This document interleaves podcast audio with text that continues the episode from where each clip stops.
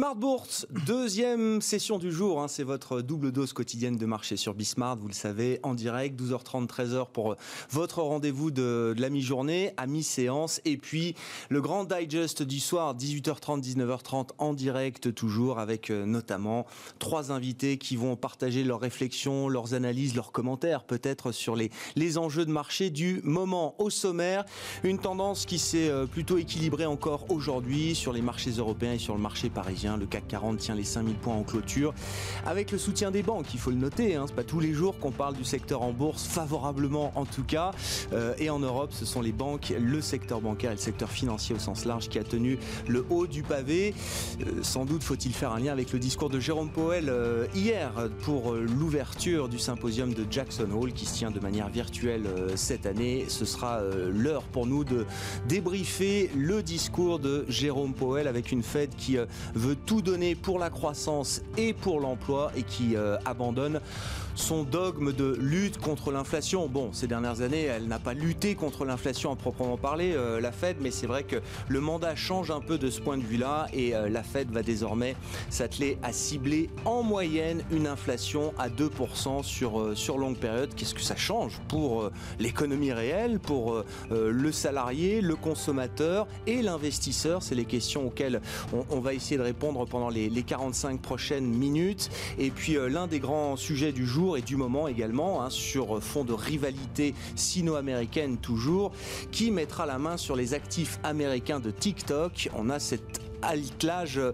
qui peut paraître un peu baroque au, premier lieu, mais qui est en train de se mettre en place entre Walmart, le géant américain de la grande distribution, et Microsoft. Walmart qui a évidemment de gros intérêts euh, dans le numérique et dans le digital. On parle e-commerce euh, bien sûr, et Microsoft qui est déjà parfaitement implanté dans les, stratégies numériques et, et, digitales pour essayer de mettre la main donc sur les activités américaines du réseau social chinois TikTok, détenu par le groupe ByteDance.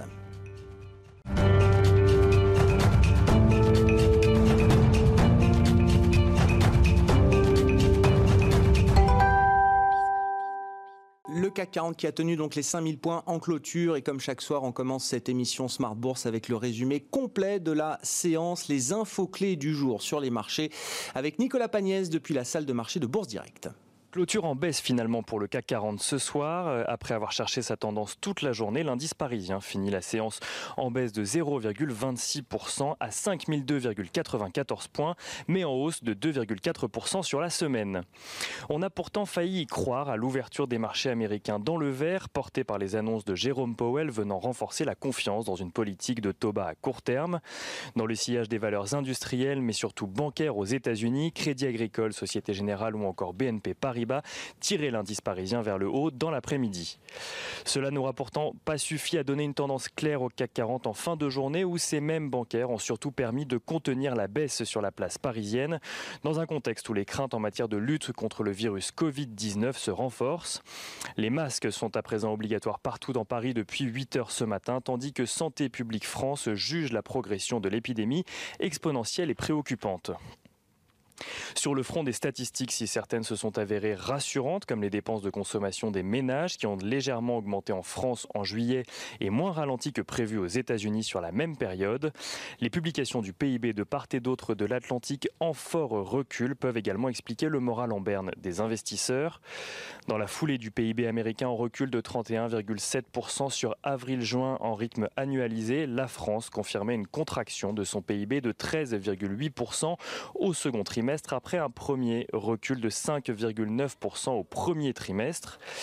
L'inflation de son côté ralentit en juillet à 0,2% en raison notamment des soldes d'été décalés, là où l'indice des prix à la consommation Core PCE affiche de son côté une progression de 0,3% sur la même période aux États-Unis.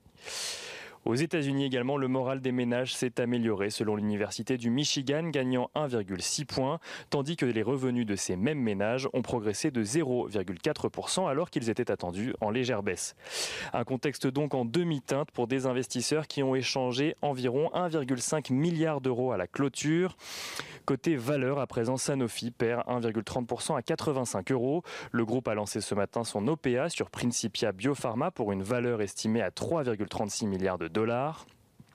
ADP de son côté voit sa recommandation dégradée par Deutsche Bank qui passe de achat à conserver avec un objectif de cours qui descend de 130 euros à 90 euros. Le titre qui ouvrait justement ce matin à 86,9 euros gagne 1,34% pour aller à 90,55 euros. Clasquin, de son côté, gagne 8,39% à 33 euros et 60 centimes. L'entreprise a publié des résultats bien meilleurs qu'attendus, s'attirant les faveurs de nombreux analystes. Et enfin, Plastivaloir, de son côté, fait état d'un fort impact de la crise sanitaire sur son activité au troisième trimestre. Le groupe voit son chiffre d'affaires divisé par deux au troisième trimestre, mais affiche un recul limité à 15,8% sur 9 mois. L'action perd 1,61% à 3,97 euros. Et on finit du coup avec euh, l'agenda de lundi. Encore quelques statistiques au programme. Les indices nationaux des directeurs d'achat pour le mois d'août seront publiés en Chine, tandis qu'en Europe, est tandis qu'en Europe est attendue la première estimation de l'inflation allemande pour le mois d'août. Côté entreprise, c'est Memscap qui publiera de son côté ses résultats trimestriels. Merci beaucoup Nicolas. Nicolas Pagnès avec nous et tout au long de la journée en fil rouge sur Bismarck pour euh, nous apporter les infos clés du jour sur les marchés. Le CAC 40 clôture donc juste au-delà des 5000 points ce soir, moins 0,26%. Wall Street est, positif pour l'instant. On a marqué un nouveau record sur le S&P 500. Les indices américains sont bien orientés. L'euro-dollar 1,19. Hein, c'est un des mouvements marquants de cette fin de semaine après le discours de, Jérôme Powell. Et puis l'once d'or hein, qui est bien reparti à la hausse là aussi dans le sillage du discours de Jérôme Powell puisqu'on gagne plus de 2,5% sur l'once d'or qui se traite autour de 1980 dollars ce soir.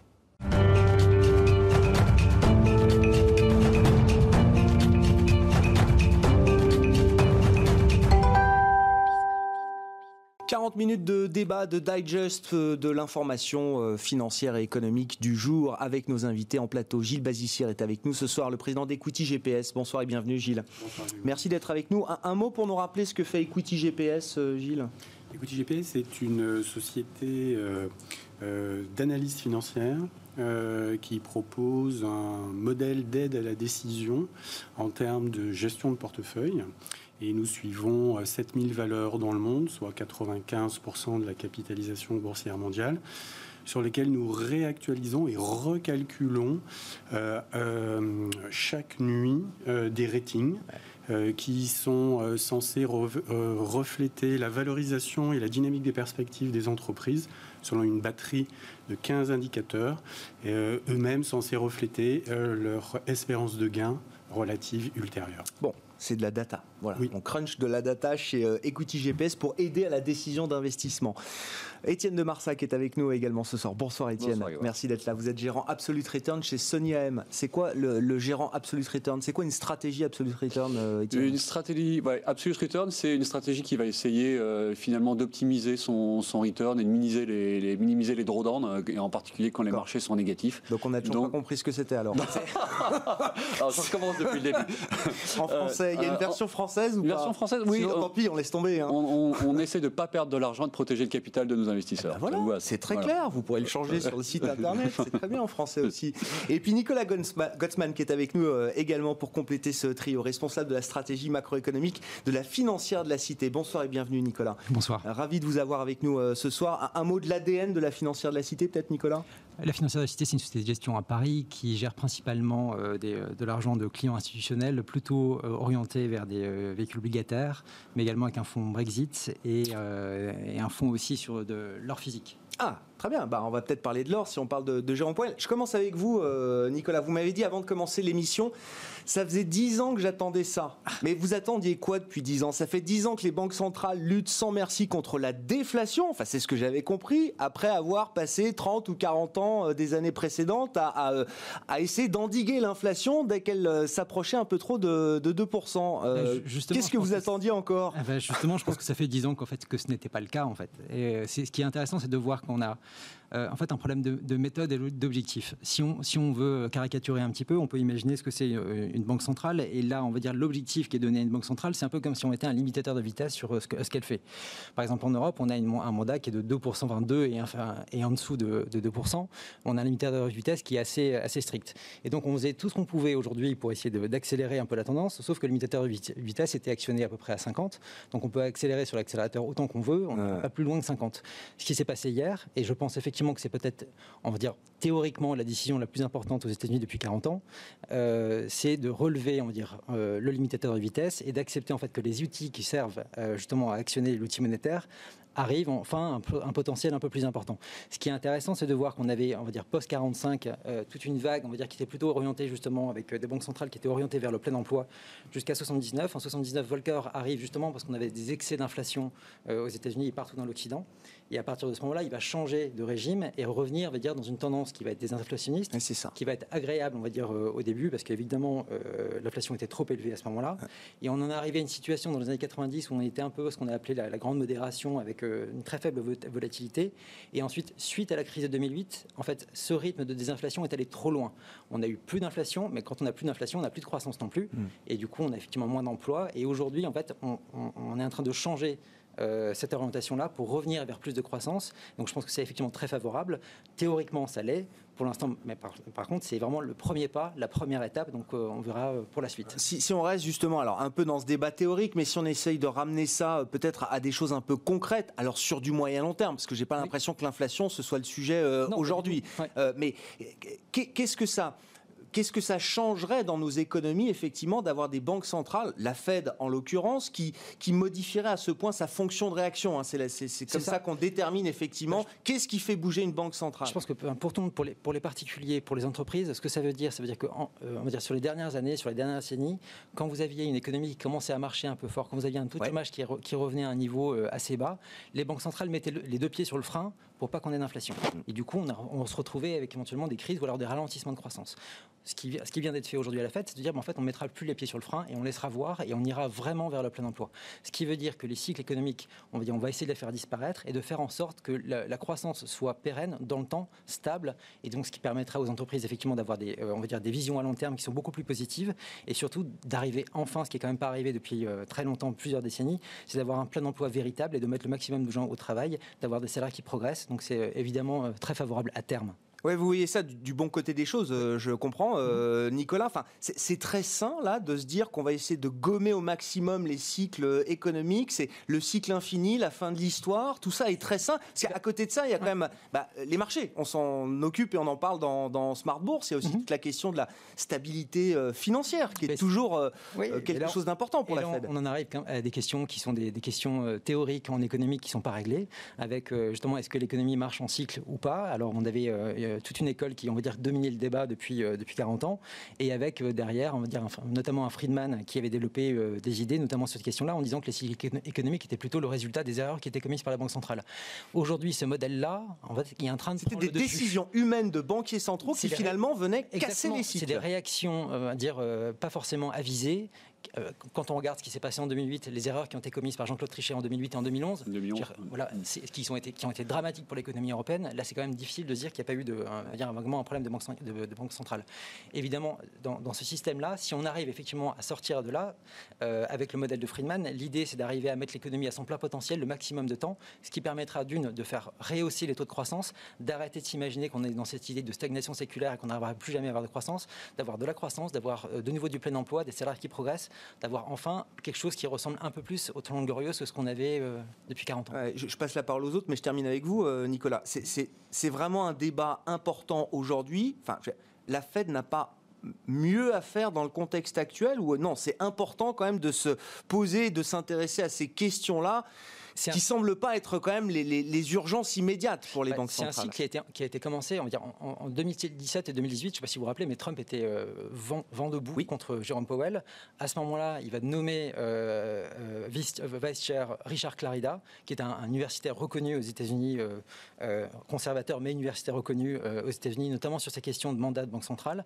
Dès son arrivée, Clarida dit on va faire la revue de politique monétaire, c'est-à-dire qu'ils vont évaluer tout ce qui a été fait depuis les dernières années et savoir s'il n'y a pas mieux à faire. Le résultat de cette revue, eh ben, ils ont décidé C'est ce, ce, qui a été annoncé hier par euh, Jérôme. Et voilà, donc c'est un travail de plus de, 18 mois qui permettait d'aller voir les entrepreneurs, d'aller voir les gens pour savoir exactement ce qui était ressenti dans l'économie et ce que, est-ce que savoir si ça correspondait véritablement aux chiffres qu'ils avaient.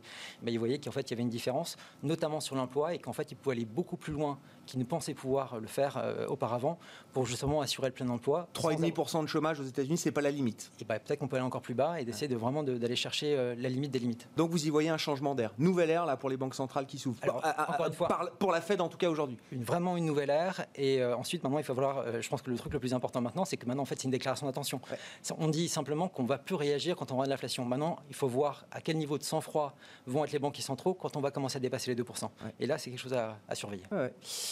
C'est huge, c'est big. Alors, vous êtes d'accord ou pas, euh, Étienne? Ouais, je suis complètement d'accord avec ce qui a été dit. Ça a été très complet. Euh, c'est un game changer et donc un changement de paradigme. Euh, puisqu'on a été habitué effectivement pendant deux ans à euh, un, mandat de la Fed qui était dual, c'est-à-dire qui cherchait à la fois à cibler l'inflation et à la fois, euh, sous- ou, ou du moins euh, à, gérer à l'intérieur d'un cadre qui est le cadre de la courbe de Phillips. Alors là, je vois que je vous ai déjà perdu. Non, non, Mais, non, non, j'ai- c'est-à-dire- ma, ma question, parce que je veux, je veux qu'on soit concret, mais il y a eu, des, il y a eu des, des- des hausses de taux. Enfin, il y a eu du tightening, du resserrement en 2018, mais en 2015 aussi. Une hausse Oui. de taux en décembre 2015, c'était Janet Yellen, la Absolument. plus colombe des colombes au sein des banques centrales. Même elle avait monté les taux en 2015. Je vois Nicolas Gottsman qui Oui, fait oui, le nom oui. de la tête. Mais ces erreurs-là, elles se sont produites parce que ce mandat dual était toujours d'actualité. euh, Exactement. C'est ça. Exactement. Et donc du coup, Avec là- le nouveau mandat, on les reproduirait pas, ces Bah, erreurs-là. Trichet euh, n'aurait pas fait sa, sa hausse de taux de 50 2008 BP et de, 2011. 2000, euh, de 2011. Euh, Powell, effectivement, n'aurait pas enclenché le quantitative tightening de 2018, qui, souvenons-nous, au, au- au- au quatrième trimestre de Donc c'est une 2018, manière d'acter provoque qu'ils ont fait des erreurs. ce que Absolument. nous a dit euh, Jérôme Poilier. Ouais, absolument. C'est-à-dire qu'ils ont resserré en fait la vis beaucoup trop tôt et que finalement euh, ce, euh, euh, ce, ce petit génie qui est l'inflation a du mal à sortir de la bouteille et en fait il sort de la bouteille beaucoup plus tard et beaucoup plus difficilement que, que c'était le cas lors de, enfin avant le, voilà entre 1950 et, aujourd'hui. Et donc le- l'enjeu finalement de- du débat qui est, en cours hein, et qui va continuer à Jackson Hole, c'est finalement de permettre le, une relance keynésienne de à, plein régime, à la fois fondée sur le déficit fiscal et à la fois fondée sur euh, la planche à billets ou la, politique monétaire ultra expansionniste, avec euh, comme euh, enjeu finalement de moyen terme d'offrir le moins possible d'axe à la critique, qui est est-ce que les banques centrales sont en train de mo- monétiser la dette ou pas, est-ce que c'est bien ou pas? Et à partir du moment où finalement on met, on se tend vers euh, la génération d'inflation euh, à tout prix, eh ben, on se rend capable d'absorber la, dette Covid dans euh, le terme. Et euh, à partir du moment où euh, finalement la, la politique monétaire de la Fed devient tout entière euh, tournée vers la croissance euh, et le plein emploi, alors on fait de euh, la réserve fédérale non pas un concurrent ou un contrepoids en fait des États, Ouais. mais euh, un partenaire. Et c'est finalement C'est plus un garde-fou, c'est un C'est partenaire. un partenaire, exactement, et, euh, qui, euh, et, et chacun va en fait dans la même direction, qui est donc le- le- la croissance à tout prix. Et on verra bien effectivement dans le temps quel niveau d'inflation euh, maximal que l'on est prêt à supporter, sachant qu'on a déjà des petits éléments. C'est-à-dire qu'en fait, ce, ce- cette décision de, de- de- ou cette présentation qui est faite à Jackson Hole, elle sacre le, euh, le, le- le- le mode de pensée de Yellen. Et Yellen, euh, il y a quelques années, nous a déjà, donné des éléments Oui, elle, Elle parlait disait- de laisser surchauffer l'économie, je surchauffer me souviens. l'économie et euh, d'amener les taux 10 ans à 0, à 0% ou rapprocher les taux 10 ans américains à 0% en taux nominaux, laisser l'inflation dériver de sorte que les taux réels soient fortement négatifs. Ah oui. Et quand les taux réels sont fortement négatifs, alors on reporte tout l'investissement ben, en dehors de, de- des marchés de taux, en dehors de cette taxation qui est faite sur votre, votre compte bancaire et euh, dans l'économie euh, réelle. C'est-à-dire que euh, c'est vraiment l'euth- l'euthanasie du rentier qui, qui devient, qui, devient ou qui tourne à plein régime. Qu'est-ce que cette situation vous, vous inspire? Alors, il y, a- la partie théorique, mais bon, en même temps, des taux longs à zéro, on connaît des zones dans le monde où ça existe. Est-ce que ça fonctionne? Est-ce que c'est une bonne stratégie? Qu'est-ce que ça implique pour l'investisseur? Vos commentaires, Gilles Euh, le commentaire, c'est puissamment haussier sur, euh, pour le prix des actifs, en règle générale, et en particulier des actifs dont l'offre est limitée. Euh, ça inclut les entreprises, par nature, hein, parce que tant qu'on n'a pas de nouveaux flux très importants de nouvelles IPO comme en, comme en 2000, euh, eh bien la demande, euh, la- la- cette surstimulation euh, qui a été actée hein, par euh, le, le- le nouveau discours de Powell à, à Jackson Hole, mais, mais qui avait été télégraphié dans les faits et dans les actes euh, en termes de dérive hein, du bilan des banques centrales et de dérive des bilans et des, des- des politiques fiscales depuis un long moment, hein, bien sûr. Eh bien, ça, c'est euh, donc c'est de toute façon très très haussier sur les marchés actions au sens large, pas de façon homogène entre les, les, valeurs de croissance d'une part, qui ont bénéficié hein, de cette tendance historique très très longue et ce super trend de baisse des taux longs. Bien sûr. Euh, et peut-être euh, enfin euh, au bénéfice des sociétés un peu plus cycliques qui représentent beaucoup plus d'emplois que les sociétés euh, de croissance euh, euh, exponentielle, hein, que les, la, big tech, si vous faites le rapport capitalisation boursière et nombre d'emplois, n'a rien à voir avec celui des banques, de l'automobile, etc. dans le monde. Hein. Ça, hmm. c'est très clair. Donc, on sent bien qu'il y a une réorientation effective donc de, la stimulation sur ce qui est aujourd'hui fort en emploi. C'est un soutien, on va dire, au à l'industrie lourde, en tout cas aux, industries dont on nous dit qu'elles appartiennent un peu au passé, mais elles sont toujours là quand même. Euh, alors, elles n'ont pas disparu. Elles sont là en emploi, en nombre d'électeurs. Hein, bien évidemment. Euh, euh, mais par contre, en effet, se pose le problème quand même hein, de, la, de, de, de, la destruction créatrice et de savoir combien de temps et dans quelle mesure et avec quel montant on va,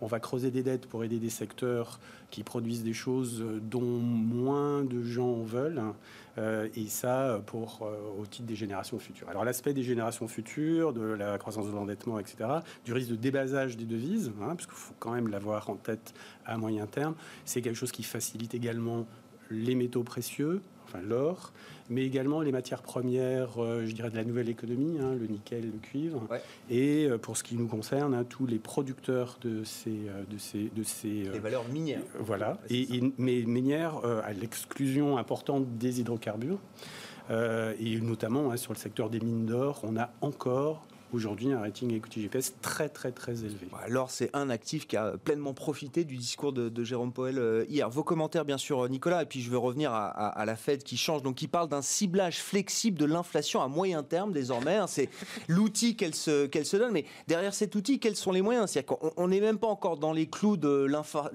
l'inflation, de la jauge d'inflation on va dire euh, normale euh, mm-hmm. au, regard des, années précédentes. quels sont les moyens à disposition de la Fed? Est-ce est-ce que Jérôme Powell a été explicite de ce point de vue-là? Alors, encore une fois, je pense qu'il n'y a pas vraiment besoin d'outils supplémentaires. Elle, peut le faire peut-être éventuellement après, mais l'outil principal, c'est d'annoncer l'objectif. Ce qui est intéressant, c'est qu'au cours des dernières années, on, l'a vu en Europe, on l'a vu aux États-Unis, il parlait de symétrie autour de 2% par exemple. Donc, en fait, ce qui a déjà été, euh, en fait, ce qui a été décidé hier, en fait, était déjà annoncé avant. Sauf que ce qu'on a vu, et comme vous, aviez, vous en avez parlé avant, c'est qu'on a vu que euh, en 2015, Yellen avait commencé à lever les taux alors que l'inflation n'était pas déjà arrivée à 2%. Ni les anticipations, ni l'inflation réalisée. Et ce qui veut dire que le marché a compris que finalement, ce qui était annoncé comme étant a priori symétrique à 2% n'était pas le cas. Et ce qui montrait que en fait, la cible de la Fed était en dessous, et je pense que les estimations, c'est plutôt 1,8 pour la Fed, et pour la BCE, on était plutôt à 1,7. Donc ce, niveau-là était ancré et on va dire euh, intériorisé par les marchés. Ce qu'il y a maintenant, c'est effectivement que euh, l'idée, c'est qu'on arrive à, justement à dépasser ça. Et euh, en fait, c'est pas qu'on n'a pas réussi, on n'a pas réussi à sortir l'inflation, c'est qu'on n'a pas voulu qu'elle sorte toutes les dernières années. C'est qu'on s'est pas donné les moyens. C'est pas donné les moyens de le faire. C'est-à-dire qu'on a eu peur euh, que ça arrive. Ce qui se passait à ce moment-là, c'est qu'au euh, au cours de l'année 2015, on avait un taux de chômage qui baissait à 5,2, enfin 5,3, 5,2. Et à partir de ce moment-là, selon les modèles de la Fed, ils estimaient que, attention, on est proche du plein emploi. Si on arrive, on tape le plein emploi, et eh ben on en risque d'avoir un risque d'inflation. La hausse de 2015, c'est la preuve que justement la Fed avait encore ancré dans, sa, dans, dans, son mandat, dans sa mémoire, en tout cas, ben cette, cette, peur de voir l'inflation euh, partir trop vite, trop fort. Et donc, il faut être là tout de suite en préventif d'une certaine manière. En préventif. Euh, et, en fait, on s'est rendu compte après que finalement le chômage continuait de baisser et que finalement ça voulait dire que le, niveau de plein emploi était en fait bien inférieur à ce qu'il pouvait imaginer avant. Mais en fait, si on, si on veut s'imaginer, enfin, de toute façon, le, travail d'une banque centrale, c'est de fixer le niveau de la demande au sein d'une économie. C'est la demande intérieure. Elle va pouvoir bouger euh, dans un sens ou dans un autre, euh, bouger cette demande-là. ce qui s'est passé en gros depuis 40 ans, c'est que comme on voulait limiter l'inflation, on va dire le niveau de demande qui était mis en place par les banques centrales était, on va dire, juste en dessous de ce qui était optimal pour l'économie. Mhm. Ce qui veut dire par contre qu'au fur et à mesure des années, eh ben, on a une économie qui va commencer à s'atrophier doucement. Et c'est pour ça effectivement qu'on avait effectivement une économie qui commençait à ralentir. On ne comprenait pas exactement pourquoi. Et aujourd'hui, ce qui se passe, c'est qu'au lieu de se mettre un peu en dessous du, niveau optimal, on va se mettre un peu au-dessus pour essayer justement, non pas d'exagérer avec euh, l'inflation, mais d'arriver à faire, à faire euh, grandir l'économie progressivement vers plus de croissance, vers plus d'emplois et vers plus de, salaires. Est-ce que ça veut dire que la Fed ne montera plus jamais ses taux, euh, Étienne? Dans, dans, le contexte actuel et avec les, les les, hypothèses sur lesquelles on peut travailler aujourd'hui pour se projeter sur du moyen long terme On ne peut jamais dire jamais, mais il y a une étude de la Fête de Saint-Louis de cette année qui dit que les taux vont rester à zéro pendant plusieurs décennies. Donc on, sait déjà qu'il s'agit. Voilà, à peu près voilà, la réponse à ma question. Voilà, on est plus sur une problématique de jours, ou deux mois ou d'années, mais probablement qu'on sera à la retraite quand les taux remonteront de nouveau, toutes choses égales par ailleurs. ce que je voudrais rajouter, c'est que en fait, ce débat et ce que vous venez de dire est, très intéressant. C'est il, clôture une séquence qui a eu lieu en 2019 entre Trump et un député de la Chambre des représentants, donc Madame Cortez, qui interviewait ou, ou, questionnait Monsieur Trump sur cette question effectivement de où se trouve le, le, niveau minimal, minimal du chômage, en dessous duquel eh bien, vous devez remonter les taux. Donc Trump répond bah, c'est 5,6 en, en ce moment. Et la, la, députée lui dit mais alors on est à combien aujourd'hui? Bon, On est à 3,5. Donc vous admettez que en fait la politique monétaire, exactement, la politique monétaire n'est euh, est, trop, euh, est trop, est trop exactement. Et, euh, et, en fait, la conclusion de ce débat, à la fin du, de, cette séquence qui dure une, dizaine de minutes, vous avez Trump qui finalement Pardon C'est Powell. Jérôme Powell. Euh, Powell, pardon, Powell, qui finalement euh, dit écoutez, euh, le truc, c'est tant que l'inflation n'atteindra pas de manière durable les 2%, en fait, le mandat de la Fed, il va bouger et va cibler exclusivement croissance et création de l'emploi. Donc, la création de l'emploi, en fait, le, niveau maximum d'emploi, de, on, peut, on, ne le connaît pas. On peut que le constater à, posteriori, mais on ne le connaît pas. Donc, on, est prêt à aller, pourquoi pas, à un taux d'emploi de, de 100%. Et et donc on comprend qu'en en, deuxième euh, lecture, euh, finalement la Fed devient euh, donc euh, pro-grosse euh, essentiellement. Et donc là, on rentre du coup immédiatement dans le débat. C'est une députée démocrate. Donc on rentre immédiatement dans le débat des démocrates. C'est-à-dire que ce que cette députée avait en œil de mire, c'est le programme extrêmement dépensier. Hein. donc les fameux déjà 3 trillions qui seront qui, figurent dans le programme de Biden pour l'année prochaine, qui seront dépensés dans, en, économie verte. Ce programme, il va devoir être financé, financé comme ça. Comment? Par le Trésor américain. Trésor américain qui a besoin de taux qui devront rester bas euh, pour éviter de, faire monter la charge de la dette. Et donc, euh, ce qui s'est joué à ce moment-là, c'est effectivement cette, euh, dans, cette séquence, la Fed devient partenaire de, de, l'État et va un, un, step plus loin dans la monétisation de la dette de manière complètement assumée. Et c'est véritablement pour moi le, le, moment, ce moment historique de, Jackson Hill. C'est à ça qui correspond. Est-ce que toutes les banques centrales peuvent suivre la Fed sur ce registre-là? Alors peut-être que la, la, Banque du Japon a été peut-être précurseur d'une certaine manière. Si vous voulez en dire un mot, Nicolas, parce que ironie de l'histoire, c'est le, jour où la Fed capitule d'une certaine manière dans son, mandat sur la lutte contre l'inflation, que Shinzo Abe, lui, quitte le pouvoir ou va quitter le pouvoir euh, au Japon. Ça a été le père des Abenomics, avec la Banque du Japon qui a été l'outil euh, évidemment monétaire euh, principal pour le Japon. Oui, c'est ça. C'est en fait ce qui est vraiment intéressant au Japon, c'est que donc Shinzo Abe est un, membre du, PLD, donc du parti, un parti de centre droit japonais, on va dire assez conservateur sur les questions économiques, avec en gros il faut réduire les dépenses, ce genre, ce genre de choses, on va dire un truc qu'on connaît à peu près partout. Et en fait, il a eu un premier mandat en 2007 qui a été en, gros un échec, et il est revenu en fait en 2012 avec une refonte totale de son logiciel ah économique, qui a été influencé notamment par un économiste qui s'appelle Koichi Hamada, et euh, qui est euh, aux États-Unis à, Yale. Et en fait, ils sont arrivés avec un programme qui était vraiment un programme de relance maximale parce que le Japon était en situation de déflation depuis quasiment 15 ans. Et en fait, leur première, enfin, c'était les trois flèches, et notamment, enfin, le, premier, c'était l'outil monétaire, et d'y aller vraiment euh, bazooka, bazooka, tout de suite. au Japon, la banque centrale n'est pas exactement indépendante du pouvoir.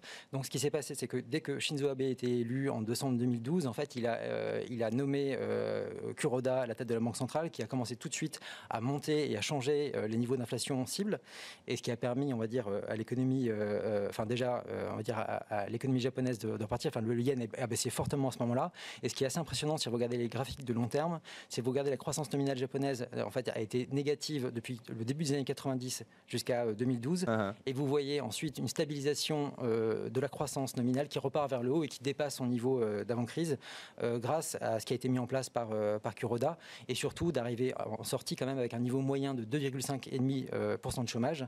C'était quand même un succès assez, assez remarquable. Et surtout, même si ils n'ont pas réussi à atteindre la, cible d'inflation qui s'était fixée, mais en tout cas, je pense qu'ils ont, enfin, ils ont clairement changé l'orientation du pays, qui était encore une fois orienté depuis 20 ans dans une situation de déflation. Donc ça, c'est vraiment intéressant. Mmh. Et effectivement, il y a une ironie aujourd'hui, c'est de voir que celui qui a eu le courage politique de faire justement cette démarche-là euh, au Japon, aujourd'hui sort le jour où on va dire la Fed va suivre à peu près le mouvement. Mais c'est c'est euh, intéressant de voir aussi que d'autres banques banques centrales pourraient suivre. je pense à la, Banque d'Angleterre qui, peut, qui pourrait peut-être faire quelque chose. Et on croise les doigts pour que la BCE, qui va conduire également sa revue de politique monétaire, à partir de maintenant, enfin à partir de la rentrée de septembre pendant quelques mois, suive également ce chemin-là. Suivre ce mouvement. Bon, euh, oui, on sent que vous êtes très positif sur ce qui s'est passé. Euh, on verra au fur et à mesure des débats qu'on pourra avoir dans Smart Bourse, sur Bismart, et j'espère que vous reviendrez y participer, euh, Nicolas. On verra si tout le monde est très, très d'accord avec cette idée-là, ou s'il y a quand même, je ne sais pas, des, risques afférents à ce genre de, politique voilà, ultra-laxiste sur le plan fiscal, sur le plan monétaire également. Chose, sur la, oui, question, hein. la question d'ultra-laxiste, il y avait, il y avait un, point, je prends, je prends un papier de, Friedman, Milton Friedman, qui parlait en 98 justement de la situation japonaise, et qui concluait sur son papier en disant je, ne comprends pas. En gros, ça fait 50 euh, ans qu'on dit que des taux bas sont le signe d'une politique monétaire stricte et des taux élevés sont le signe d'une politique monétaire accommodante. Et en gros, on pense aujourd'hui encore l'inverse, alors que c'est ça le ah Aujourd'hui, le Venezuela, ils ont des taux à 50%. On peut pas dire qu'ils ont une politique monétaire stricte. Nous, on a des taux à zéro. Nous, on a une politique monétaire stricte. et on le voit simplement par le résultat, c'est-à-dire que notre croissance nominale est faible.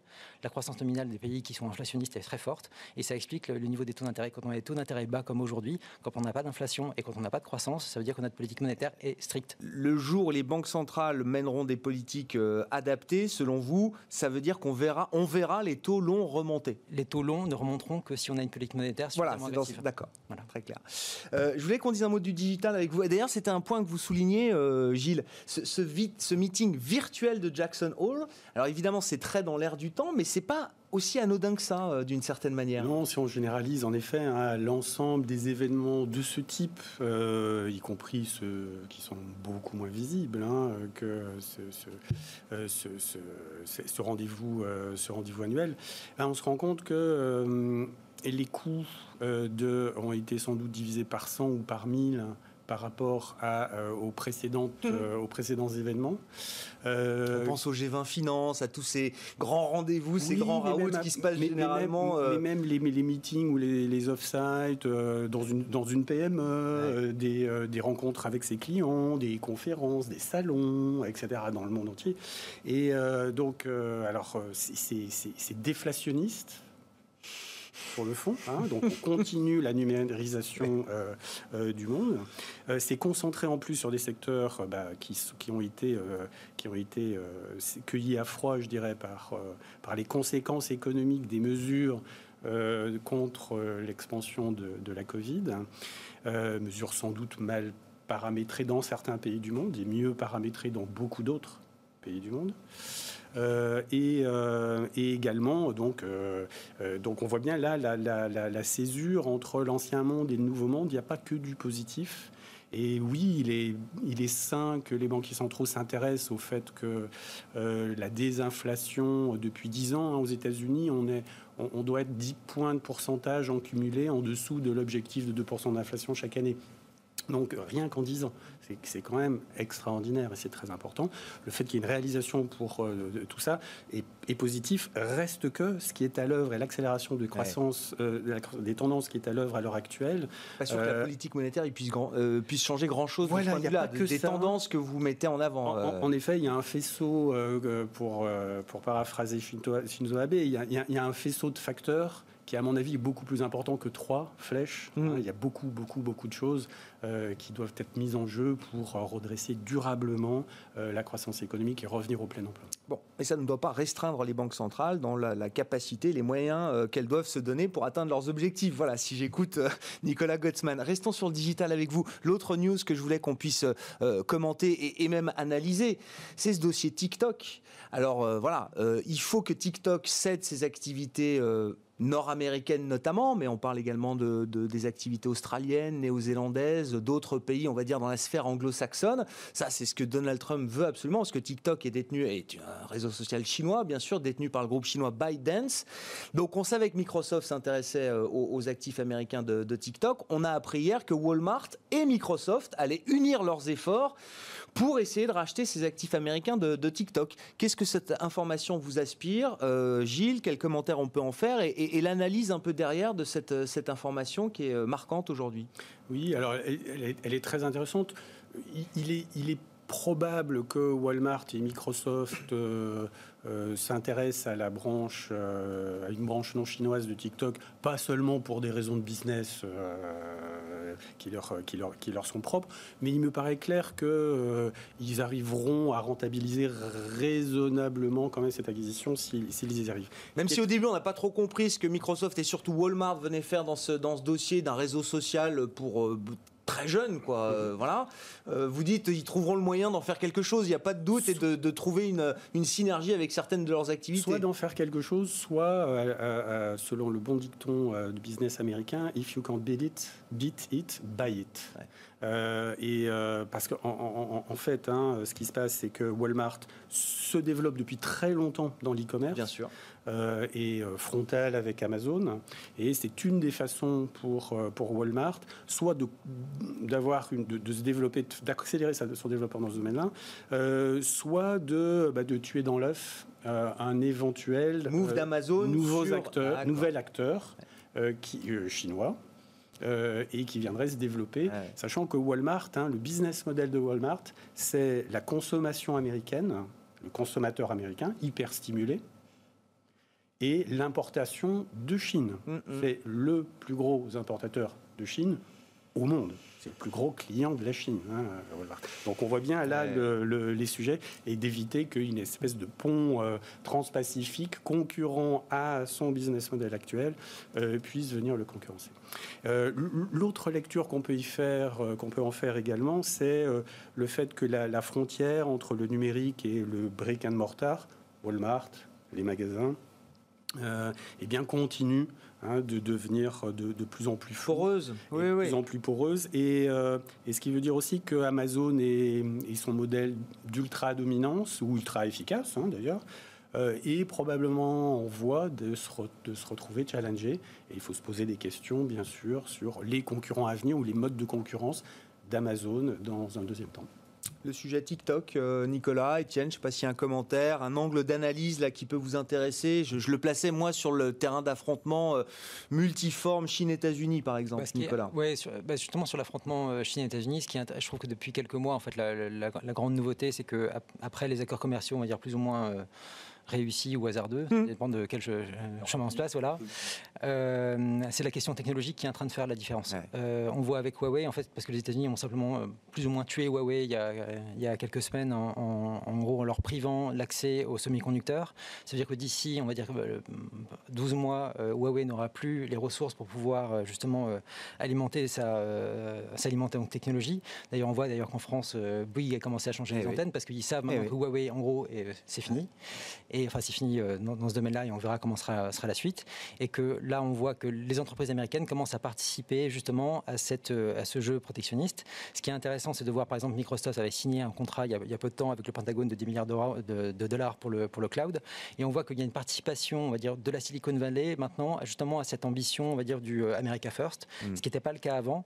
Et ce qui était intéressant, c'était de voir, notamment, je crois que c'était il y a, a peut-être un, an ou deux ans maintenant, c'était Peter Thiel qui était le, donc le, le, celui qui dirige Palantir et qui était dans PayPal euh, auparavant, qui avait sonné un peu à la fin de la récré dans une tribune du Wall Street Journal en indiquant justement que tous ces euh, petits copains de la Silicon Valley participaient un peu trop franchement justement à Il faisait bande à part à l'époque. Hein. Oui, il était voilà, c'était exactement, exactement, Et euh, justement en disant qu'il fallait absolument maintenant euh, que les entreprises américaines jouent un peu la carte américaine parce que justement de voir Google participer justement à l'intelligence artificielle en Chine alors que on sait qu'en Chine il y a une fusion du civil et du militaire, c'est-à-dire qu'en gros le travail qui était effectué par Google servait directement l'armée chinoise et que vu la rivalité qui est en train de se mettre en place, il fallait maintenant que ces entreprises qui sont d'une puissance mondiale se mettent au service des États-Unis. On voit que je pense que ce mouvement-là, et même ce qui se passe avec TikTok, on voit que les entreprises américaines se mettent un peu au service des intérêts américains. Bon, mais pour, pour, des questions de rationalité les concernant, c'est-à-dire que ces, ces entreprises ont découvert quand même qu'il y avait une rationalité peut-être à être euh, euh, pro-américain avant tout, euh, plutôt bah, que trop ouvert sur le monde. Et ça, je pense qu'on le voit. Il y a, un, bouquin de deux journalistes du Wall Street Journal qui est sorti il y a peu de temps, qui s'appelle Super Power Showdown, qui, fait, qui reflète les, les, les 20 dernières années sur les négociations entre Chine et États-Unis. Et on voit que ça fait 20 ans que c'est la même question qui se pose. C'est en gros, est-ce que oui ou non, on peut arriver à investir en Chine sans se faire voler notre technologie? Et on voit qu'ils ont essayé dans, tous les domaines. Enfin, les, enfin, les, sociétés américaines ne sont pas folles non plus. Et de voir est-ce que c'est rentable ou pas. Et au fur et à mesure des années, je pense que l'espoir d'accéder au plus grand marché du monde a, fait, a mis des œillères à tout le monde. Mm. Et ça fait quelques années maintenant, et je pense que maintenant depuis 2-3 ans, où les entreprises américaines ont compris que c'était en fait ça n'arriverait pas. Ça n'arriverait pas. Ça n'arriverait pas et que donc il fallait réagir. Et, et peut-être que ce serait bien aussi que les Européens se posent un peu la même question parce qu'on est toujours dans la même négociation et en se disant tiens c'est bizarre, on n'arrive pas à obtenir ce qu'on veut. Bah, pas forcément étonnant. Ça veut dire quand même que, j'allais dire, si je prends le sujet en sens inverse, ça veut dire que pour les GAFAM, c'est quand même euh, aussi euh, un sujet. C'est-à-dire que euh, le, retour de bâton venant de Chine, il peut, il peut tomber aussi à tout moment, Gilles. Hein. C'est net. et pas seulement les GAFAM, on citait le, on citait le cas de Walmart, hein, oui. d'une intégration qui a été assez loin hein, dans des économies américaines et chinoises. Et, et il est clair que la sphère chinoise qui de toute façon hein, était de plus en plus imperméable euh, depuis assez longtemps euh, à la croissance américaine, sauf dans certains segments donnés précis, mais en voie de réduction. et avec des stratégies de dumping dont, on a vu, dont on a payé les frais hein, en, Europe aussi, sur des des segments entiers euh, industriels et de services, hein, euh, eh bien ça, c'est en train, ça, limite, euh, à, ça limite à, une sous-sphère de la sphère mondiale le potentiel de croissance des GAFAM et d'autres, hein, et de leurs successeurs, bien sûr. Et donc là, c'est ça peut être un sujet en termes, surtout sur des, quand on a des valorisations qui sont historiquement peut-être un chouïa élevé, qu'on a des taux longs qui, dont tout le monde espère qui vont remonter un peu, mmh. euh, et sur des entreprises qui euh, étaient des, des super croissances, des boîtes de super C'est pas la tempête, c'est à peine des vents contraires, mais c'est des petites brises, euh, de, brises de, face là. D'accord. Voilà, c'est un vent de face. Si le monde chinois et ses 1,4 milliard d'habitants en pleine croissance échappent de plus en plus à ces entreprises-là, leur croissance risque d'en souffrir. Étienne, si vous avez des commentaires, mais sinon on parle du marché avec vous. Hein. Non, non, mais effectivement, euh, d'un point de vue euh, stratégique, ce qui peut euh, étayer un peu la, gouvernance d'une entreprise, c'est ce qu'elle doit faire, ce qu'elle peut faire et euh, ce qu'elle veut faire. Donc ce que, ce que Walmart euh, veut faire, c'est concurrencer ou ne pas se laisser dépasser d'un point de vue technologique par, euh, par Amazon. Ce qu'ils peuvent faire, c'est effectivement via une, un, un, partenariat qui a déjà été signé dans le passé d'ailleurs avec Microsoft, acquérir de nouvelles technologies. On voit bien que Walmart, au cours du temps, ne fait, ne fait que investir dans ces nouvelles technologies, la robotisation, l'acquisition d'une société française qui fait des étiquettes électroniques et qui permet de gérer ou d'optimiser la gestion des prix, par exemple exemple à distance, euh, l'acquisition de sociétés qui euh, euh, viennent optimiser en fait la maintenance des stocks, ah par exemple. Donc, ce qu'ils veulent faire, ce qu'ils peuvent faire, d'un point de vue financier, ils le peuvent, et ce qu'ils doivent faire, s'ils n'acquièrent pas cette nouvelle technologie qui est aujourd'hui disponible sur le marché, eh bien, ils se font distancer, et sachant que finalement, vous avez à peu près 50% des clients de, de comment d'Amazon qui vont également sur la plateforme de, de Walmart. Donc l'idée c'est non seulement d'optimiser ou de fidéliser en fait ces 50% et éventuellement d'acquérir euh, de nouveaux euh, de nouveaux clients. Et je pense que dans l'achat de TikTok, il y a en partie euh, l'achat en fait d'un fichier de, clients et de données qui vont permettre d'aller un petit peu plus loin dans ce processus d'e-commerce. comme disait Gilles, on ne doute pas du fait que Walmart et Microsoft trouveront de l'intérêt chez TikTok, que ce soit à travers l'outil d'influence que ça peut être ou à travers ne serait-ce que les données euh, utilisateur. Il faut qu'on il faut qu'on avance. Je veux juste allez-y vite, Étienne. Et, finalement, c'est un retour de bâton qui est plutôt positif de la guerre technologique que se livrent les États-Unis et, euh, et, la Chine, puisque si chacun doit se réapproprier euh, de, de, la techno, eh bien, il faut réinvestir, et ça, c'est très bon pour les marchés. Mm. Comment on protège son capital et comment on délivre un peu de performance pour les clients aujourd'hui là rapidement. Hein. vous avez une minute, Étienne. C'est déjà fini. Ouais la recherche de l'actif antifragile euh, de référence, pour reprendre la terminologie, la terminologie de Taleb. C'est-à-dire que vous avez trois typologies d'actifs, des actifs risqués, euh, donc euh, fragiles, des actifs robustes, comme le, les, trésoreries américains, qui supportent à peu près les phases de stress, mais pas complètement, et puis des actifs antifragiles, dont les caractéristiques de robustesse, finalement, s'amplifient avec la crise. Et là, typiquement, l'or est un actif antifragile et qui vient euh, euh, totalement en concurrence avec des taux qui sont négatifs, qui ne versent, plus de dividendes. Donc finalement, il y a ce qu'on reproche souvent à l'or, c'est que ça ne rapporte rien. Mais euh, les taux aujourd'hui ne rapportent rien. Les taux réels surtout, non bien sûr. Et dans un univers de taux réels qui, en particulier, vont devenir de plus en plus négatifs avec la réforme de, du mandat de la Fed, eh bien, l'or et les miners dont nous, on a fait un de nos thèmes principaux d'investissement, ah bah, c'est vraiment le... ça vous changez pas, enfin, c'est des positions que vous gardez aujourd'hui Oui, or et silver, or et argent, et l'argent pourquoi? Parce que objectif de décarbonisation en fait, de l'économie américaine horizon 2050, 3 trillions à investir d'ici 2024 par les démocrates si jamais Biden passe les, les élections, et l'énergie euh, électrique renouvelable est extrêmement consommatrice en euh, argent. J'ai appris que c'était un métal de la transition énergétique, effectivement, euh, l'argent. une petite minute là sur des, stratégies d'investissement. Bah, l'or, j'imagine, vous le disiez, Nicolas Gottsman chez Financière oui, vous avez un fonds hors physique. Oui, absolument. Mais alors, sur, les, sur, la, on va dire, sur la suite de l'année, je pense qu'il va être très intéressant, enfin important à suivre, ça va être le nouveau plan de relance alors budgétaire pour le coup des États-Unis. La même chose, il faudra faire attention de ne pas décevoir parce que en, gros toutes les aides aux ménages ont été plus ou moins stoppées à la fin juillet. Mm. Euh, donc là, il va falloir euh, remettre un petit peu au pot. Ça serait bien que ce soit euh, vraiment important. Et, j'ose imaginer que Donald Trump, en vue de vouloir essayer de gagner quelques points vis-à-vis de Biden, va essayer de nous sortir ça le plus à un, moment le plus rapproché possible des élections, ah et, qu'il soit éventuellement relativement massif, peut-être avec des baisses d'impôts en plus. ensuite, sur le, plus long terme, évidemment, l'action de la Fed, ce que, ce que cherche à faire la Fed, c'est de faire que le marché anticipe une croissance et une inflation plus forte. Mm. Ce qui veut dire que si la Fed réussit à faire ce qu'elle veut, on aura des taux longs qui augmentent. parce que les taux longs eh sont. Euh, ça a été le, double, le double effet. Enfin, c'était le deuxième effet hier. Le, sur le discours de Powell, les taux, euh, les taux reculent fortement et puis derrière, Ils montent, ça remonte un peu. Et donc, en fait, si les taux montent, ça voudrait dire qu'ils sont en train de réussir. Donc, je pense qu'on n'y est pas encore. Je pense qu'il faudra encore du temps. Les taux courts vont encore rester bas pendant très longtemps. Les taux longs, à partir du moment où les, euh, on verra que la Banque centrale sera vraiment déterminée à aller dans ah le qu'elle a annoncé hier, ça ancrera l'idée de la reflation un peu plus chez les investisseurs. Et ensuite, évidemment, ça soutient le marché action quand même, parce qu'on voit qu'on a un soutien, euh, enfin une banque centrale qui dit en gros qu'elle va tout faire ce qu'elle peut, enfin elle va faire tout ce qu'elle peut en son pouvoir pour soutenir la croissance. Une minute pour conclure, Gilles, sur l'investissement. Alors le soutien des marchés actions, sans aucun doute. Vous avez parlé des minières orifères aussi tout à l'heure. fait. Maintenant, les marchés actions, c'est pas du tout homogène, et vous avez des thématiques, euh, des secteurs, des géographies et des valeurs, parce qu'à la fin, il faut descendre de niveau granulaire. Euh, qui, euh, qui, qui, qui, gagnent et d'autres qui perdent. Mm. En relatif, sans aucun doute, euh, et peut-être même en absolu, hein, car si la hausse des marches du, du MSCI World a été aussi importante, elle a été tirée quand même hein, par euh, quelques sociétés de taille extraordinairement importante, euh, par la bonne tenue également du Big Pharma. Euh, il n'est pas certain que ces secteurs-là soient les secteurs à favoriser dans l'hypothèse d'un scénario où Powell et ses pairs soient déterminés et, seraient successful dans, leur, dans leurs objectifs. Bon, affaire à suivre, hein. on n'y est pas encore, mais c'était quand même l'événement clé de cette semaine, ce discours de, de Jérôme Powell qu'on a débriefé avec vous trois, messieurs. Merci beaucoup. Gilles Qui était avec nous en plateau, président d'Equity GPS, Étienne de Marsac, gérant Absolute Return chez Sony M, et Nicolas Gottsman, le responsable de la stratégie macroéconomique de la financière de la Cité. Merci.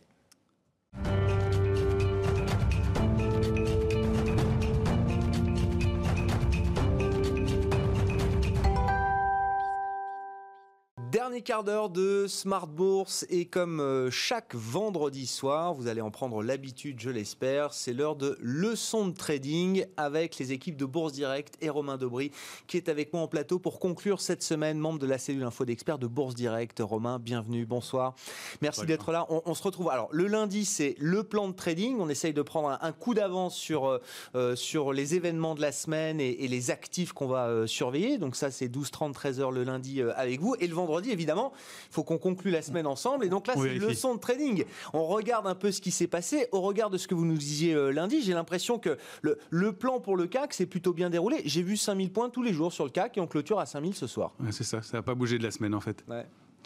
Le plan s'est plutôt pas mal déroulé. Ouais, on avait, on avait anticipé en fait un marché sans grande variation, une hausse possible, mais dans une zone de congestion latérale, ce qu'on appelle un trading range, euh, avec euh, des, niveaux d'évolution de, de, marché. Donc un marché qui a rebondi globalement sur la semaine, qui a pris un peu plus de 2%, de 28, mais euh, qui. C'était la séance de lundi d'ailleurs, qui a été très positive, voilà, et qui a toute la performance s'est faite ce, jour-là. Quasiment, ouais, tout à fait. Et puis après une semaine qui a été assez peu volatile, enfin pas mal de contre-pieds, pour aller chercher les, les, cibles hautes de ce fameux trading range, cette zone de congestion latérale. Donc donc avec comme point bas 4851 points. On avait travaillé un petit peu autour, un peu plus bas vendredi dernier.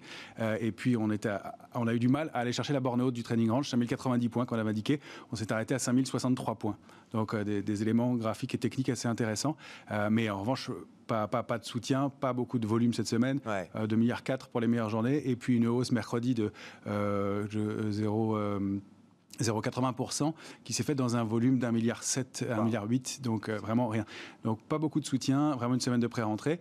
Euh, voilà, on a affûté les, crayons, on a testé le bouton achat et puis un peu le bouton vente et pour l'instant ça a l'air de marcher, mais pas beaucoup d'acteurs. bah justement, c'est la leçon de cette, euh, cette semaine. Le trading, comme on dit, zone de congestion latérale, c'est ça Zone de congestion latérale, c'est long. Hein. C'est la traduction française de trading range. Bon, on va rester peut-être sur l'idée, voilà, cette zone de fluctuation bornée, ce trading range. La, la, la, la pédagogie qu'on va faire avec vous sur ce trading range, la question est simple, c'est je suis investisseur actif, voilà, je, je suis au quotidien les marchés, euh, j'achète, je vends éventuellement un peu, euh, un peu tous les jours pour essayer de faire des opérations euh, gagnantes. Ce schéma de trading range, qu'est-ce que ça veut dire pour un investisseur euh, actif? Comment est-ce qu'il faut agir? Quelles sont les décisions à prendre? Comment on, on, gère un trading range justement quand on est investisseur actif? Ouais, C'est un moment déjà important à gérer parce qu'on ne le sait pas beaucoup, mais sur les, les, marchés, de façon générale, ne bougent pas, ce qu'on appelle le, ne, bouge pas entre 30 et 60 du temps. Euh, ça signifie que ça. si on regarde les, les, les, marchés, évidemment, on l'a dit, au cours de la semaine, le, le CAC 40 est monté de 2,5, donc il a bougé. Sauf que si on regarde depuis le 30 juin, le CAC 40, il a pris 1,5% environ. Euh, et si on se cale sur les, les semaines précédentes, voilà, il n'y a pas eu, pas eu grand-chose. Donc, les zones de congestion latérale sont des moments fréquents des marchés. Il faut savoir travailler avec. Alors, il y a des produits un peu techniques qui permettent de travailler en absence de volatilité. En revanche, on peut travailler à l'intérieur de ces zones de, de, de trading range euh, de façon assez simple. Alors, un trading range, ça se définit comment déjà? C'est, Ce sont deux lignes horizontales euh, parallèles. Ça, c'est vraiment important. Alors, on peut tolérer une petite inclinaison, mais en général, elles sont bien horizontales. Et il faut que deux points soient touchés de chaque côté. Pour nous, dans notre cas de figure, c'est bon, puisque depuis la mi-juin, le, CAC 40 a touché les bornes, donc euh, 4851 et euh, 5090, euh, au moins trois fois de chaque côté euh, depuis. Donc c'est pas mal, c'est même un signe de mollesse un peu du marché, mais en tout cas, c'est le cas. Après, euh, une fois que c'est une fois qu'on a identifié cette, ces, ces, zones de, de congestion, euh, on, on, va regarder comment on peut travailler à l'intérieur. Donc, il y a deux, deux, options. Soit on attend d'en sortir pour prendre des décisions d'investissement, mmh. soit on travaille à l'intérieur, on fait des, des, opérations de swing trading, des arbitrages, des allers-retours. C'était possible cette semaine. Hein, vendredi dernier, en achetant le, le, bas du trading range, on visait donc en début de semaine euh, le, la, le, haut, 5090 points. Euh, on s'est aperçu qu'on n'avait pas touché la, la, la, cible haute exactement, 5063 points sur le contrat à terme sur l'indice CAC 40 au plus haut. Euh, et donc voilà, un signe de faiblesse. Donc c'est ce qu'on peut étudier aussi pendant la vie du, du, du range, c'est qu'est-ce qui se passe à l'intérieur. Ouais. Or, souvent dans un trading range, il y a une médiane, une, une droite qui donne à peu près la mesure de la moitié de la, de la zone de congestion. Pour nous, c'était très visible cette semaine encore, 4973 points. Ça s'est articulé autour de façon intéressante, mais depuis lundi, on a réussi à s'installer au-dessus. Donc ça, c'est un relatif, un relatif, signe de force. Encore une fois, on, on a un... été entre la médiane 4973 et la borne haute. Alors que vous avez défini 5090, mais le point haut de la semaine, c'est 5063, c'est ça sur le, le, le, contrat futur. Exactement. Donc on a réussi à s'installer au-dessus. Ça, c'est plutôt un signe de force. Ouais. C'est-à-dire que selon qu'on travaille au-dessus, ou en dessous de cette médiane, que les investisseurs défendent ce niveau-là, et on a défendu 4973 points deux fois, assez précisément, à, à quelques petites accélérations en dessous, mais on, on l'a défendu deux fois. Et on clôture la semaine au-dessus, ce qui est plutôt un signe favorable. En revanche, à l'inverse, on est on n'a pas réussi à aller chercher la borne haute, 5090. Mm. On s'est arrêté à 5063. C'est une petite résistance intermédiaire. Voilà, donc c'est un signe de, de, faiblesse. Ça veut dire que le signal est plutôt mitigé, mais encore une fois, c'est une semaine de pré-rentrée, pas beaucoup d'intervenants, ouais. pas beaucoup de momentum et pas, pas, pas d'éléments de nature à faire vraiment payer les marchés. En tout cas en Europe, ça a plutôt été le cas aux États-Unis qui, pour les, les, marchés qui continuent à, ouais. à, performer. Record sur record. Alors, pour travailler cette zone de congestion, ben, déjà, il y a une, des, des, on va mettre des statistiques de son côté. On sait qu'historiquement, euh, le mouvement euh, de, était la, zone de congestion latérale, le trading range ou euh, rectangle encore, est, un mouvement qui est un mouvement de continuation. C'est-à-dire que quand le mouvement vient du bas, il se poursuit vers le haut, et ça dans deux cas sur trois. Et à l'inverse, si le mouvement vient du haut, il se poursuit vers le bas dans deux cas sur trois. Je, le, je, le, reformule juste parce que j'étais même pas sûr moi d'avoir bien compris, Romain. Mais si la tendance était haussière avant le trading range, on a deux chances sur trois. Deux chances sur trois de, de sortir, c'est-à-dire par le haut, dans le sens de la tendance qui prévalait avant le trading Exactement. C'est ce qu'on appelle en analyse graphique une figure de continuation. Dans la majorité des cas, on continue le mouvement précédent, même si la pause est longue. Et au contraire, c'est plutôt sain pour un marché de consolider, de prendre le temps et de. Deux tiers des cas si la tendance était haussière euh, avant. Exactement. Sortie par le haut. Exactement. Donc ça, c'est la statistique. En revanche, la, moins bonne nouvelle, c'est qu'il y a beaucoup de fausses sorties dans le cas ah. des, trading range. Et oui, ce serait trop simple. Et donc il y a beaucoup de fausses sorties, il y a beaucoup de faux signaux, euh, des, éléments qui font que, euh, eh bien, on pense que le, on déborde une, une, des bornes. Et si vous regardez ces bornes-là depuis la mi-juin, effectivement, on est allé travailler quelques quelques heures au-dessus. Et donc, il y a des filtres, on met des filtres en place pour éviter les fausses sorties. Mais j'ai une bonne nouvelle pour les sorties après. En tout cas, pour éviter les fausses sorties, alors des, filtres, ça peut être des filtres en pourcentage, 1% au-dessus de la borne ou euh, jusqu'à 3%. Ou ça D'accord. On considère que si on n'a pas, si on n'est pas allé 1% ou 2% ou 3% au-dessus de la borne, on, est encore dans quelque chose d'un peu gris qui nous donne pas un signal très clair de sortie par le haut. Exactement. Il peut y avoir une accélération, des ordres stop qui se sont déclenchés, un faux mouvement qui, qui, entraîne ça. Alors, il peut y avoir le temps aussi, le temps qu'on a passé en dehors des bornes, ça euh, on considère, et c'est à mon sens un bon critère une clôture, c'est bien. L'idéal, c'est trois. Maintenant, ça met très en retard sur certains mouvements. Donc, il y a ça. Il y a les critères de volatilité. On va être plus, euh, euh, on, va, on va laisser plus de, marge d'erreur à une action très volatile qu'à une action qui sera plus calme et moins volatile et dans laquelle il y aura moins de fausses sorties probables. Donc, ça, c'est un des, autres critères.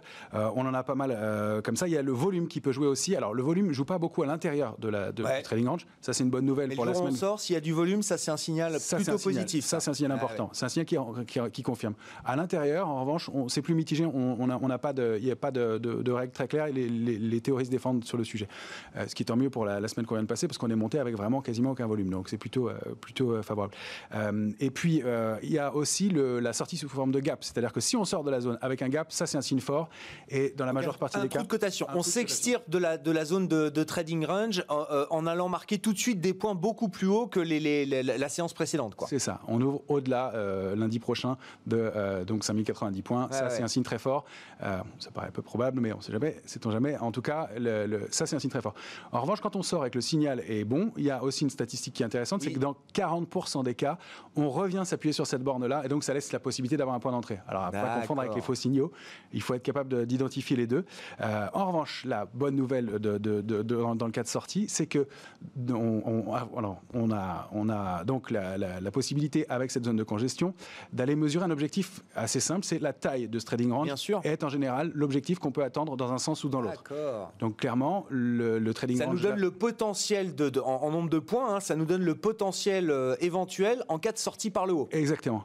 C'est-à-dire que dans, le cas, dans notre cas de figure du, CAC 40, euh, on a une borne basse 4851, 5090 en haut, ça fait 239 points de trading range. On peut escompter un mouvement haussier de 239 points si on sort franchement, ou baissier de 239 points si on sort euh, bas. Donc ça fait 5329 en bas et 5329 en haut, pardon, et 4612 en bas en cas de sortie. Donc ça, ça donne des objectifs. Et les objectifs sont assez bons. Ça, le chiffre est important aussi, puisque dans ce cas de figure-là, quand on sort par le haut, dans 90% des cas, on va toucher cette borne au moins, donc cette euh, extension d'une taille équivalente au trailing range, dans 90% des cas. Donc ça c'est très bon. À la baisse, c'est un peu moins bon, c'est 70% des cas uniquement. Donc un peu moins bon, mais c'est quand même une probabilité très forte. Et en, en analyse graphique, des probabilités de cet ordre-là, c'est quand même assez extraordinaire. Ce sont des cibles minimales, elles peuvent toujours être dépassées. Bon, et donc là, ça veut dire que la situation dans laquelle on se trouve à l'issue de cette semaine est, plutôt euh, globalement positive finalement. Plutôt globalement légèrement positive, puisqu'on a réussi à s'installer au-dessus de la médiane. Le petit bémol, c'est de ne pas avoir réussi à chercher la borne haute, mais encore une fois, on part d'un mouvement qui est parti de 4833 points vendredi dernier, et en l'absence d'événements majeurs et d'un gros investisseurs, c'est plutôt pas mal. Donc effectivement, c'est un peu, un peu, un peu favorable. On a en plus une petite oblique, ça c'est de l'intraday, mais qui se dessine au-dessus de 5035 points et qui euh, fait que si on arrive à la franchir, on a de bonnes chances d'aller chercher un peu plus haut. Merci beaucoup Romain pour cette, euh, cette, pédagogie de, trading, mais c'est un, rendez-vous qu'on va vraiment euh, euh, graver dans le marbre, hein, parce que je pense que c'est important pour, pour tous ceux qui nous écoutent, tous ceux qui s'intéressent ou qui veulent s'intéresser au marché. Il y a cet aspect technique, faut pas le négliger. Il y a la gestion fondamentale, il y a l'analyse, il, y a plein de, manières de, de, traiter les marchés, mais la partie technique est une partie importante, d'autant plus quand on est un peu investisseur actif. Effectivement, il faut se repérer avec ces, ces signaux techniques. Là, c'était le trading range vous avez parfaitement expliqué, euh, Romain. Merci beaucoup d'avoir été avec nous. On vous retrouve lundi, du coup, hein, là, ce sera le plan de trading. On prendra un coup d'avance avec vous lundi, 12h30, dans, euh, dans Smart Bourse, sur Bismart, sur les, les prochains événements de la semaine prochaine. Ce sera peut-être la, la vraie grosse semaine de rentrée. Hein. Vous l'avez dit, c'était très calme. Voilà. emploi US et puis sans doute que beaucoup d'opérateurs de marché seront à nouveau derrière les écrans. C'était peut-être pas encore totalement le cas cette semaine. Merci beaucoup Romain. Merci Romain Daubry, membre de la cellule info d'experts de Bourse Direct avec nous. Donc vous l'avez compris le vendredi et le lundi dans Smart Bourse. Très bon week-end à toutes et à tous sur Bismart bien sûr. Et donc Smart Bourse revient dès lundi 12h30 en direct.